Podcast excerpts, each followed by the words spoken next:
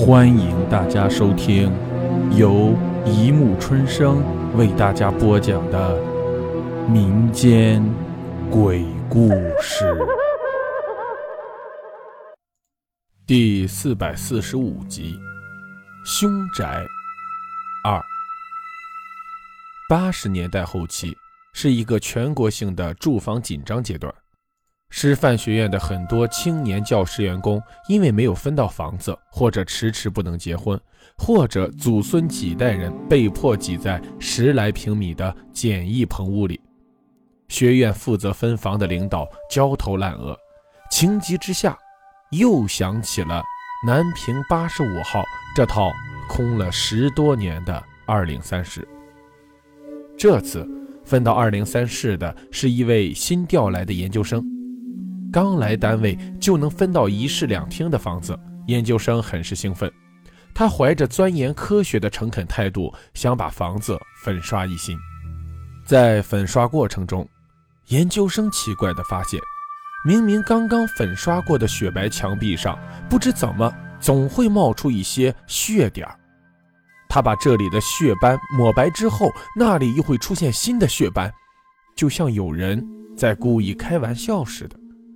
恰好这时候，研究生的哥哥和嫂子抱着快三岁的小侄子来看他。小侄子一进二零三室，就指着北窗户底下惊恐地大哭起来，仿佛看到了什么可怕的东西。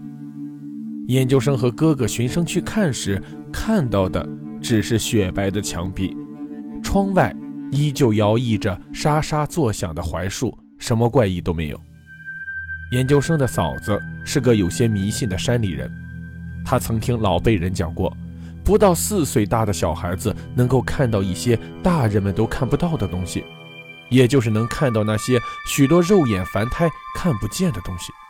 所以一看到孩子被吓哭，他立刻明白，在这套长期空着的二零三室里，一定有一些不干净的东西，而且此刻就坐在北窗户的下面。最后，在嫂子的力劝下，研究生还是退掉了这套房子。不久之后，有朋友的联系帮助，研究生辞去了师范学院的工作，南下闯深圳去了。二零三室就这样继续空着。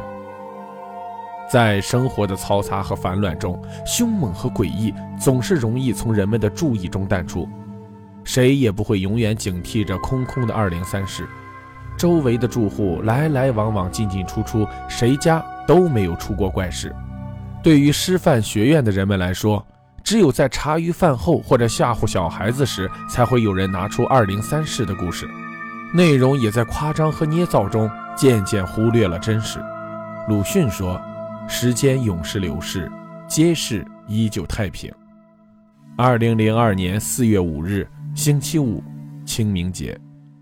王娟早早就完成了自己的工作，在办公室里，其他人还在忙碌时，她却以一只手轻轻扶着茶杯，一只手握着鼠标，在网络中随心荡漾。MP3 播放器中流动着舒缓的苏格兰音乐，风笛在悠扬婉转的情绪中弥漫着悲伤。看完奶缸的帖子，精神力量，王娟揉着眼睛开始收拾东西。下班时间快到了，对于像她这样的二十二岁年轻女孩来说，每个周五的下班就意味着一段疯狂浪漫的周末就要开始了。至于什么精神不精神、力量不力量，哼，她更在乎今天晚上会和谁一起约会。王娟长得不算漂亮，但是年轻女孩特有的娇嫩总是使她魅力无穷、光彩照人。她明白。自己正处于一个女人最鲜艳的年龄，所以她总是保持着健康的微笑，然后羞涩地等待爱情。她心目中的白马王子是什么样的，她自己并不清楚。男人嘛，最重要的是感觉。如果爱情来了，无论对方是谁，他都会全力以赴。当然，最好也要帅一点、酷一点，就像刘德华和谢霆锋。这时候。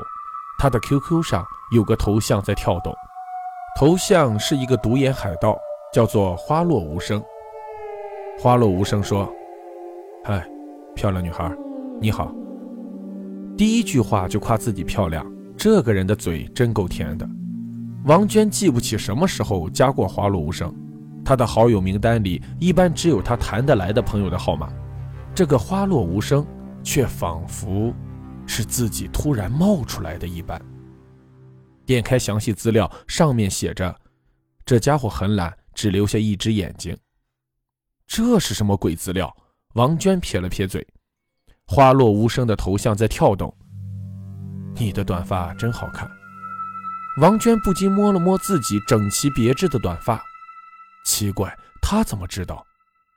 花落无声的回答更奇怪：“我知道你，你却不知道我。”王娟敲着键盘：“你是谁？